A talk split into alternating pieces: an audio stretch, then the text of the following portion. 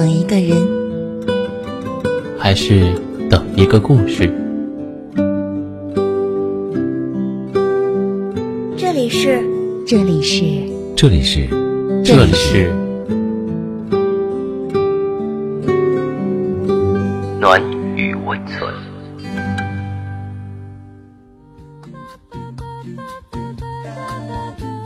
喜欢我的声音吗？可以关注我的微信公众号“深夜众生相”，分享到朋友圈，让更多的人听到我的声音。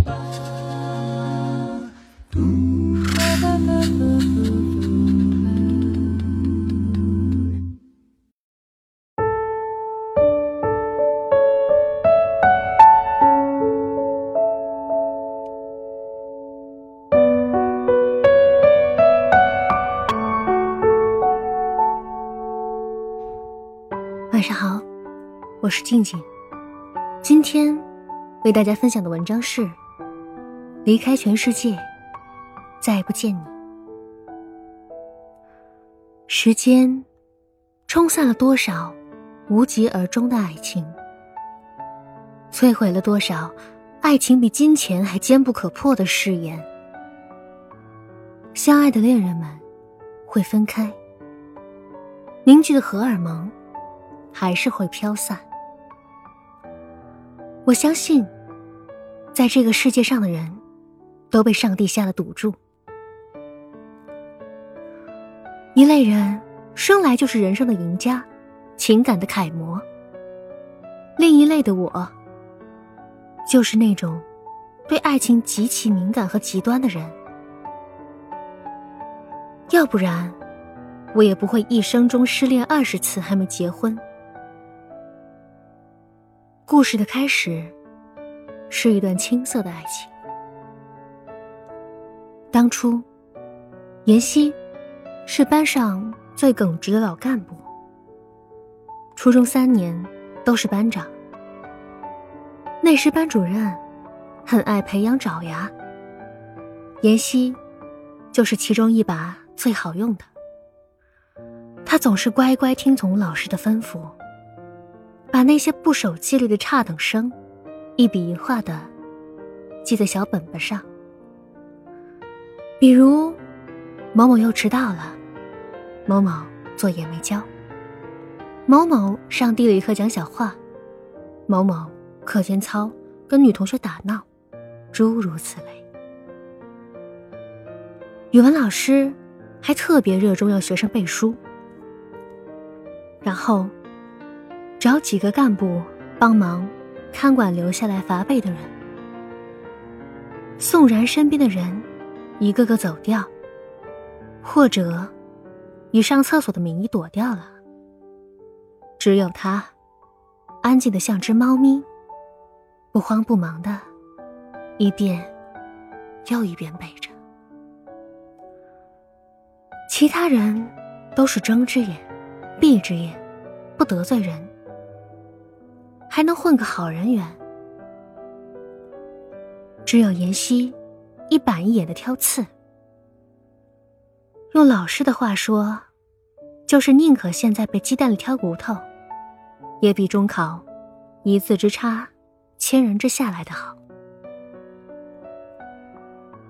但宋然的智商真是超人，特别是表现在背古文上。后来，宋然。就成了语文老师办公室里的常客，美其名曰特色教学。在尝试了多种办法之后，便叹了口气，说：“你走吧，妍希，以后宋然就不用背书了。”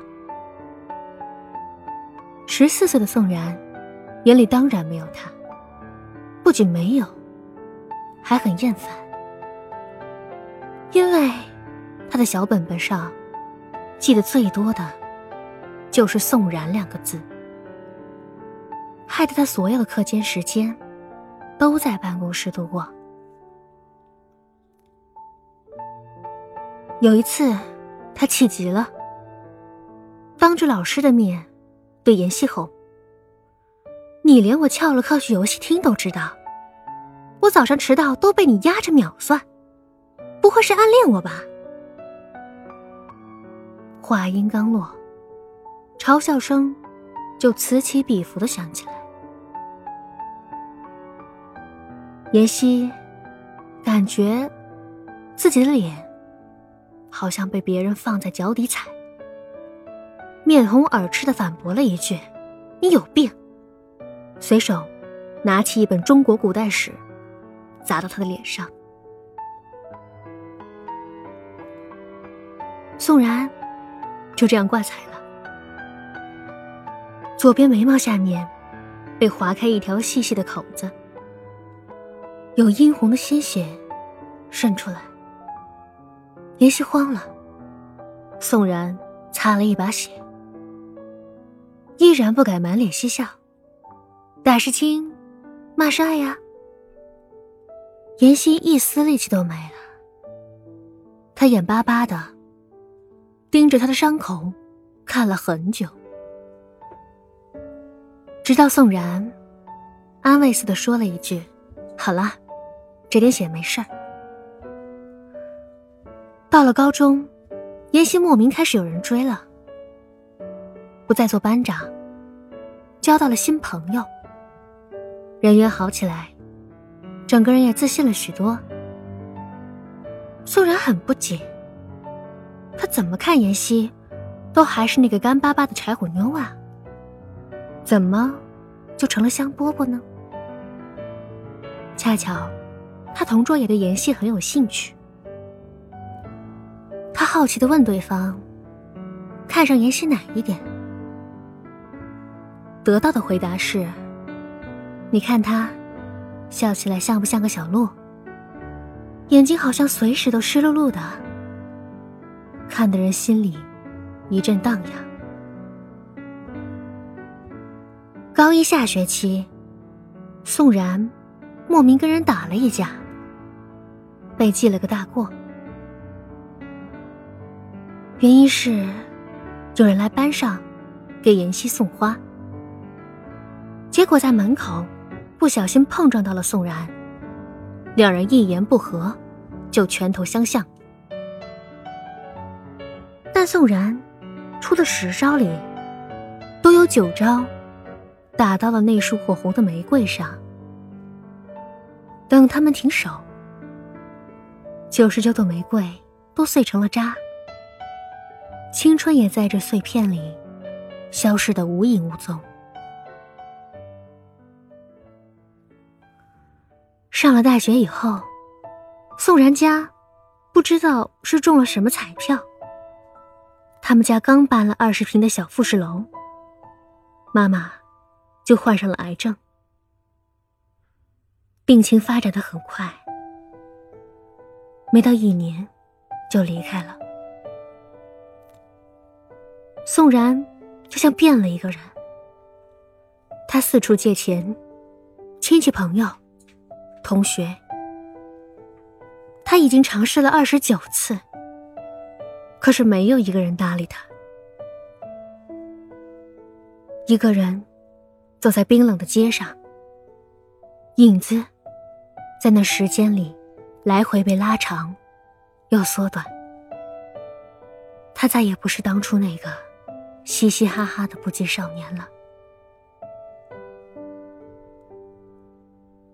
葬礼那天，妍希也去了。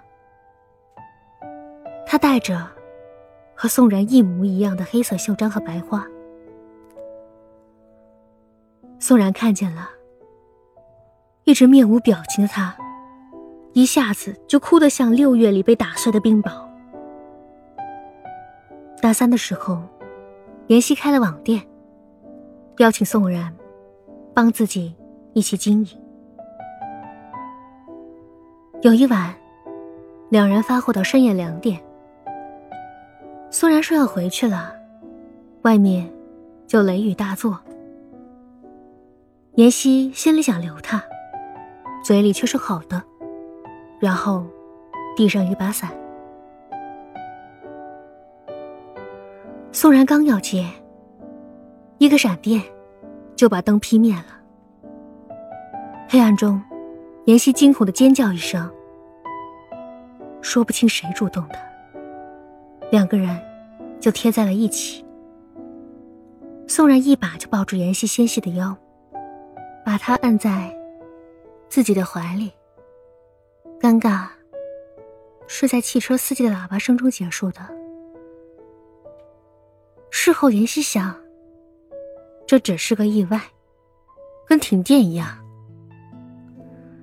当宋然在大庭广众下牵她手的时候，被不着痕迹躲开了。现在的妍希，已经不是那个刚从农村转学过来的纯真女孩了。她弄明白了很多事情，比如，学会了跟女同学打成一片，用他们推荐的护肤品，也慢慢的懂得分辨十块钱一张的面膜，跟一百块一张的区别。开始结交一些灯红酒绿的人，开始学会更好的生存法则。他们两个在一起工作，又一起上学。虽说是找宋然帮忙，但其实妍希每个月都有塞给他一些酬劳，每次吃饭也会主动买单。宋然不算特别大男子主义的人，次数多了，也就顺理成章。而且，认为两个人在一起快乐就好，没必要分得这么清清楚楚。可妍希觉得，自己骨子里，还是羡慕那种男朋友。嗯，就是能让女友买买买，和刷刷刷的。他偶尔也忍不住骂自己虚荣，可是受不了别人的目光。木木，那个宋然是你男友啊？木木，他怎么又穿这件外套？都穿三天了。木木，你进货这么辛苦，他怎么也不开车来接你啊？二十一岁的妍希。觉得有点累，她跟宋然说：“我想找个有钱的男朋友。”说完，歪着头去偷看他的表情。结果宋然没听出他的弦外之音，仅嘻嘻哈哈的开玩笑：“你长得这么丑，想的挺美啊。”妍希苦笑了一下，然后说。网店要冲关了，我得找个专业的摄影师，这样才能把我不怎么好看的脸拍得更完美一点。苏然有点惊讶的看了他一眼，主动说：“那我给你当客服，发快递呀。除此之外，你就没有自己的事情做吗？难道你要发一辈子快递吗？”什么时候才能长大？这是几年里，妍希第一次发脾气。宋然不说话，他转身就走了。再见面的时候，已经是毕业聚会。宋然一直盯着 KTV 的门，可是妍希没来。他旁敲侧击的打听。才知道，他开实体店被骗了，十几万的积蓄打了水漂。宋然托了很多关系，才弄到他的地址。到了才发现，妍希又回到了当初那个小出租屋，就是在那里，他们在黑暗里第一次拥抱。门开了。他看见憔悴的妍希，脸色苍白的，像已经死了好几个月。他买了水果和菜，亲自下厨。妍希没反抗。他把白米粥和小菜喂到妍希嘴边，他没拒绝。他心疼的把妍希揽进怀里，他也没拒绝。直到妍希整个人终于恢复过来，宋然说：“我们结婚吧。”他摇头说：“不许。”妍希说：“等我们再多挣一点钱。”宋然开始发狠的工作，他们是干销售的，接单越多，提成越高。有一段时间，他对客户笑得脸都要抽筋了，就躲进厕所抽自己两耳光，再出来笑。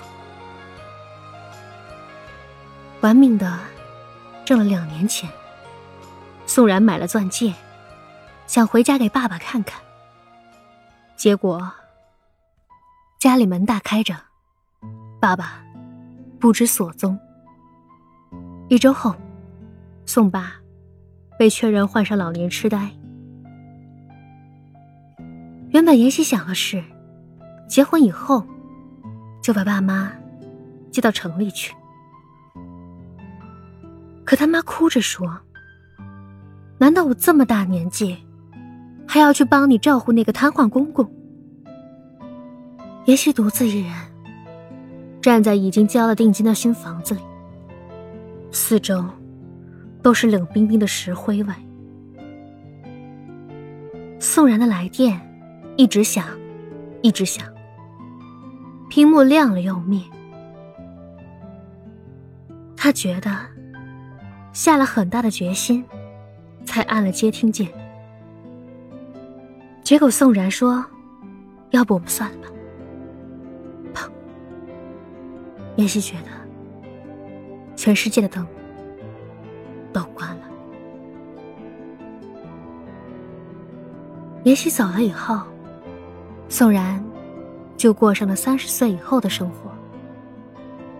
他也开始相亲，开始履行一个儿子的职责。他很会恋爱，谈了很多个女朋友，可渐渐发现，自己根本就不爱他们，也不想跟他们结婚。于是，他又失恋了，整整二十多次。顷刻间，他觉得自己仿佛老了很多，已经不再适合这个社会，在这个城市生活。总会感到压抑。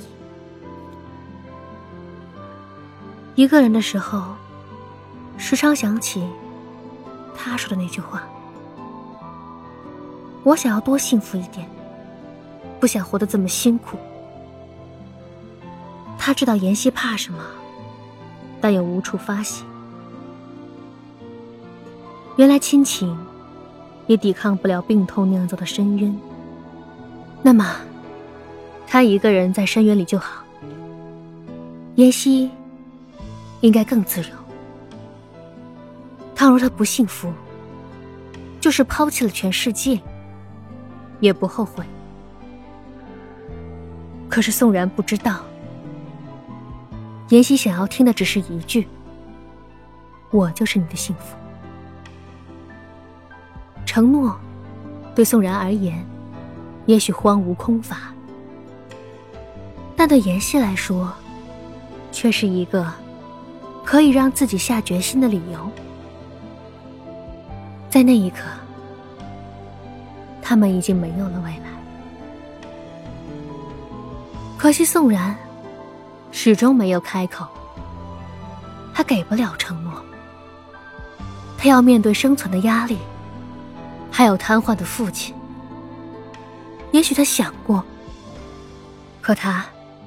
还是狠心的放妍希离开，这样对他不公平。他有权利去选择未来的生活和更加美满的婚姻。一个朋友开单身 party，三十多人的大包厢里，只有宋然在认真的当麦霸。等到两个小时后。有人回过神来，发现这厮一直在单曲重复。春风再美，比不上你的笑。没见过的人不会明了。妍希走了以后，他每天晚上都能看见他的笑。他微微一笑，他瞪大眼睛，勾起嘴角。他淡淡一笑，他真正开心时飞扬的眉毛。他所有的笑，都如同一把飞刀，刷刷刷，隔着时光孔总，毫不留情的刺进他的胸口。宋然爸爸在妍希离开后的第二天就走了。临走前说：“你一定要对妍希好。爸爸对不起你，是我拖累了你。我走了，你就去把他找回来吧。”爸，没事儿，你说没了，我可以再找。我希望你永远在我身边。傻孩子，你以后就会明白的。爸，爸，所有的前途未卜，都是因为没能挽留。青春还在的时候，我们总以为自己还有选择，总觉得更好的在远方发着光。可是。等到青春真的过去了，才知道那个人已经在回忆里不见踪影。不只是青春不真实，而是那个人爱上了错的人。两个人的世界里，那不是真正的幸福。一开始，我以为是你不够坚强，后来我才明白。这正是命运的安排，亲。如果有来生，下辈子再爱你。到了这里，我们本期的节目也接近了尾声。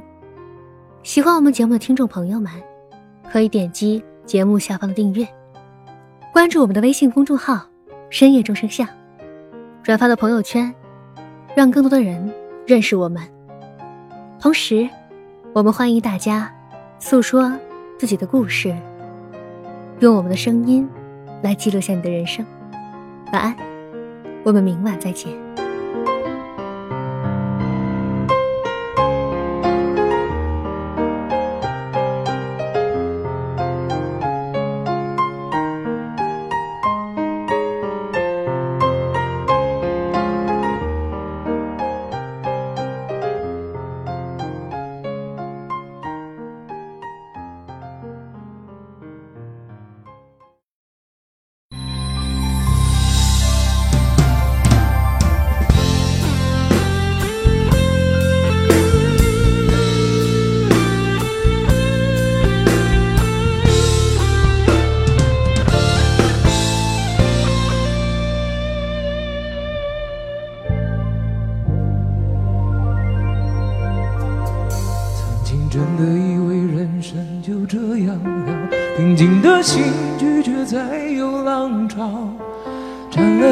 次的情丝却断不了，百转千折它将我围绕。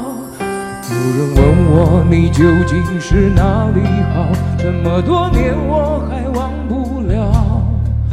春风再美也比不上你的笑，没见过你的人不会明了。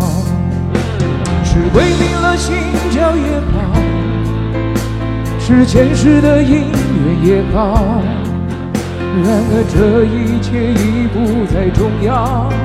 如果你能够重回我怀抱，是命运的安排也好，是你存心的捉弄也好，然而这一切已不再重要。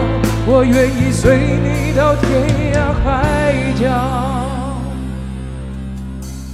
虽然岁月总是匆匆地催人老，虽然情爱总是让人烦恼，虽然未来如何不能知道，现在说再见会不会太早？是鬼迷了心跳也好，是前世的因缘也好，然而这一切已不再重要。如果你能够重回我怀抱，是命运的安排也好，是你存心的捉弄也好。然而这一切已不再重要，我愿意随你到天涯海角。虽然岁月总是匆匆地催人老，虽然情爱总是让人烦恼，虽然未来如何不能知道，现在说再见会不会太早？